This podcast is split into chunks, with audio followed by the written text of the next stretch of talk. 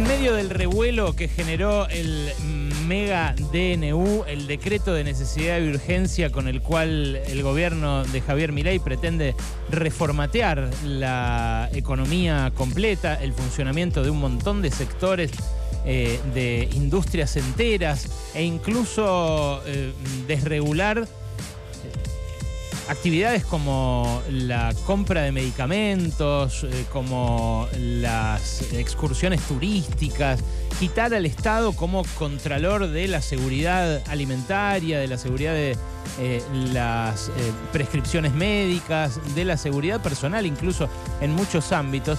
En medio de ese revuelo, mientras el Congreso empieza a despabilarse para cumplir su función de contralor republicano luego de las multitudinarias manifestaciones que hubo tanto ayer como anteayer acá en la ciudad de Buenos Aires, pero también muy masivamente en Rosario, en Córdoba eh, y en otras ciudades eh, que son capitales a su vez de provincias donde Javier Milei ganó mucho, ganó por mucho, por buena diferencia.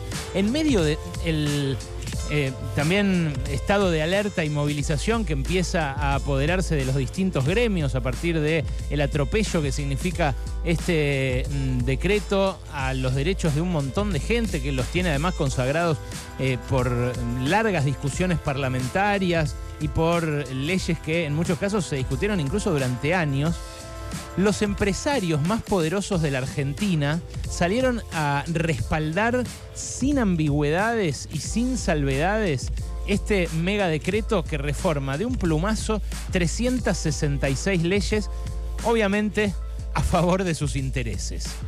Salió eh, la Unión Industrial Argentina eh, a respaldar eh, con algunas aclaraciones. Había salido en un principio la Sociedad Rural a hablar a favor del paquete inicial de medidas que anunció Luis Caputo la semana pasada. Pero a lo que estoy aludiendo ahora es al comunicado que sacó la Asociación Empresaria Argentina. La Asociación Empresaria Argentina es el lobby más poderoso del país. Es la casta máxima no hay más casta que eso. La Asociación Empresaria Argentina es un club de magnates que se creó, de hecho, en el año 2002, después del quiebre de la convertibilidad, para intentar influir primero sobre la Corte Suprema, después sobre el gobierno de Eduardo Dualde, para que dolarizara las tarifas de los servicios públicos que en aquel momento se estaban especificando junto con los demás precios de la economía, ¿no? En un contexto en el que la convertibilidad se había caído a pedazos. La Asociación Empresaria Argentina, desde su origen, además, eh, defendió siempre la propiedad privada eh, y atacó toda iniciativa que, según ellos, la eh, cuestionara. Pero eso en términos generales. Después, en términos particulares, se dedicó básicamente a hacer lobby a favor de las empresas de estos magnates que formaron ese club en ese año 2002. Eh, ¿Quiénes son los magnates que integran a EA? Paolo Roca, el dueño de Techint, Héctor Manieto, el CEO del grupo Clarín, eh, Fivertel, Flow, Cablevisión, Telecom. Eh, Sebastián Bagó, dueño del laboratorio homónimo, Alfredo Coto, vos lo conocés, Carlos Migens, de una familia que tiene muy diversificados sus intereses entre el campo y la producción de alimentos, Cristiano Ratazzi, el ex presidente de Fiat, Federico Brown, el dueño de la Anónima, Luis Pérez Companc, el de Molinos Río de la Plata, uno de los herederos del imperio Pérez Companc, Alberto Grimoldi, el de los zapatos, Eduardo Elstein, el mayor terrateniente de la Argentina, el dueño de la mitad de los shoppings que hay aquí en la ciudad de Buenos Aires, Marcelo Argüelles, laboratorista, Marcos Galperín, dueño y fundador de Mercado Libre, Martín Migoya de Globant, Charlie Blaquier de Ledesma, eh, mm, Martín Brandi, Alejandro Buti, Martín Castelli, Sergio Kaufman, Pablo Ruemers, también laboratorista, en fin, eh, un par más, no son muchos más, son esos. Históricamente, este club ha reivindicado siempre la seguridad jurídica. Cada vez que algún gobierno desde 2002 hasta acá tomó alguna decisión que le parecía inconveniente, reivindicaba la seguridad jurídica como argumento para decir, che, ustedes están rompiendo las reglas.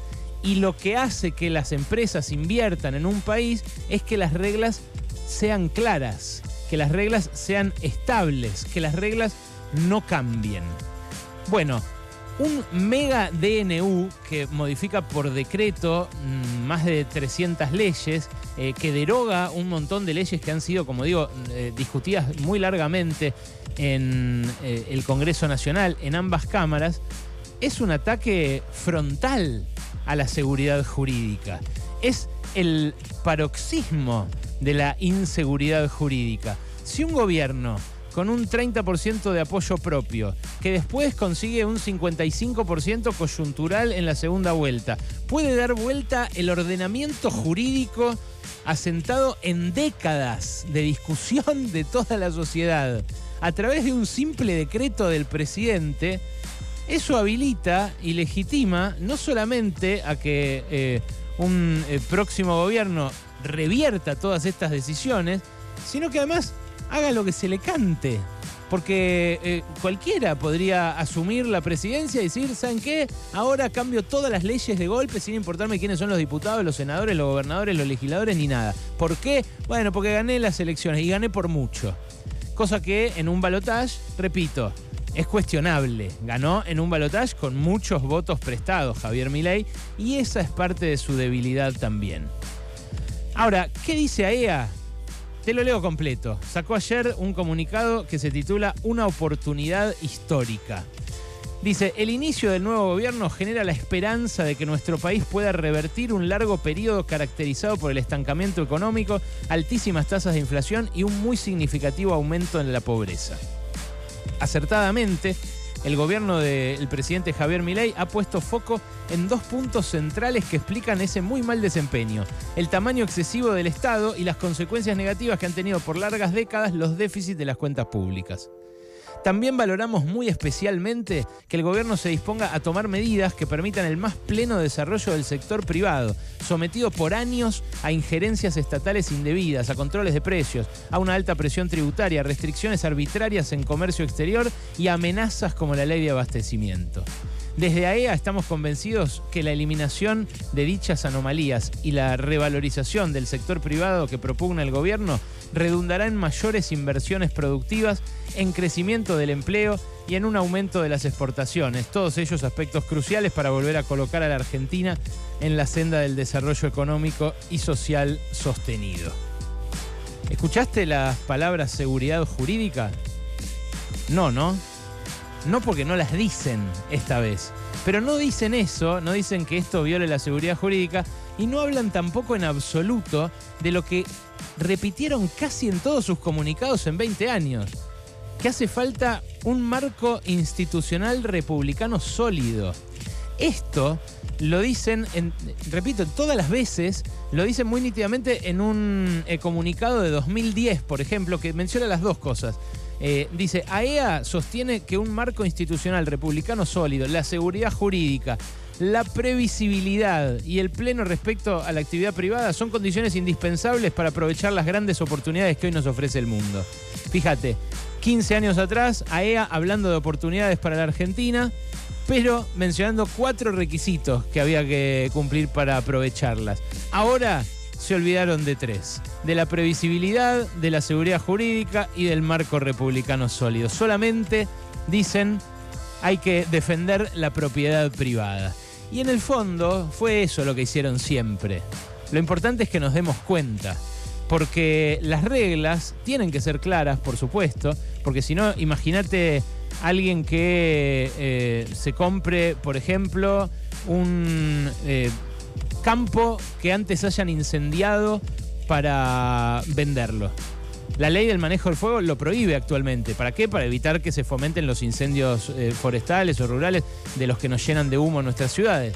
Bueno, ahora se va a poder. ¿Por qué? Porque mi ley considera que eso es una regulación indebida, una traba a la inversión o a la actividad privada. Claro, la sociedad rural también y AEA también creen que está mal eso, porque quieren seguir quemando campos y quieren seguir vendiéndolos.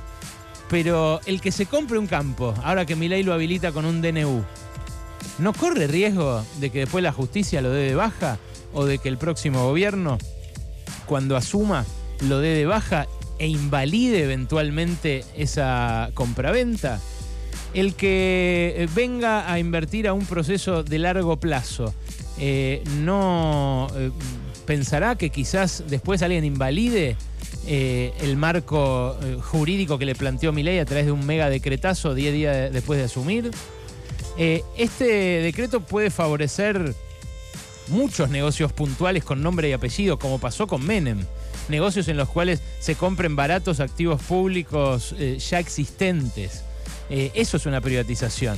Pero eso es lo opuesto a un proceso sostenible de inversión de largo plazo con reglas estables.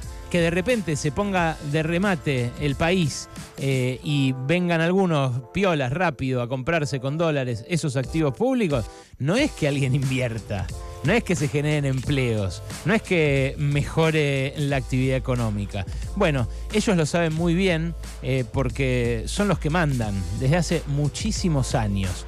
Cuando las reglas se discuten democráticamente y se cambian democráticamente en contra de alguno de sus intereses, invocan la seguridad jurídica para decir que eso va a impedir que alguien después vaya a invertir y vaya a generar empleo. Por ejemplo, cuando el Congreso aprobó la ley de medios.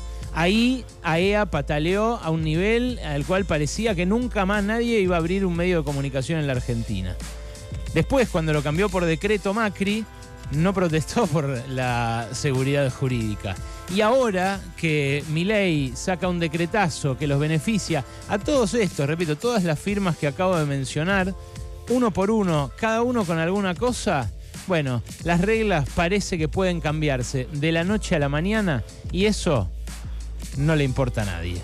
Pasaron cosas. Hasta las 16 con Alejandro Berkovich. Pasaron cosas.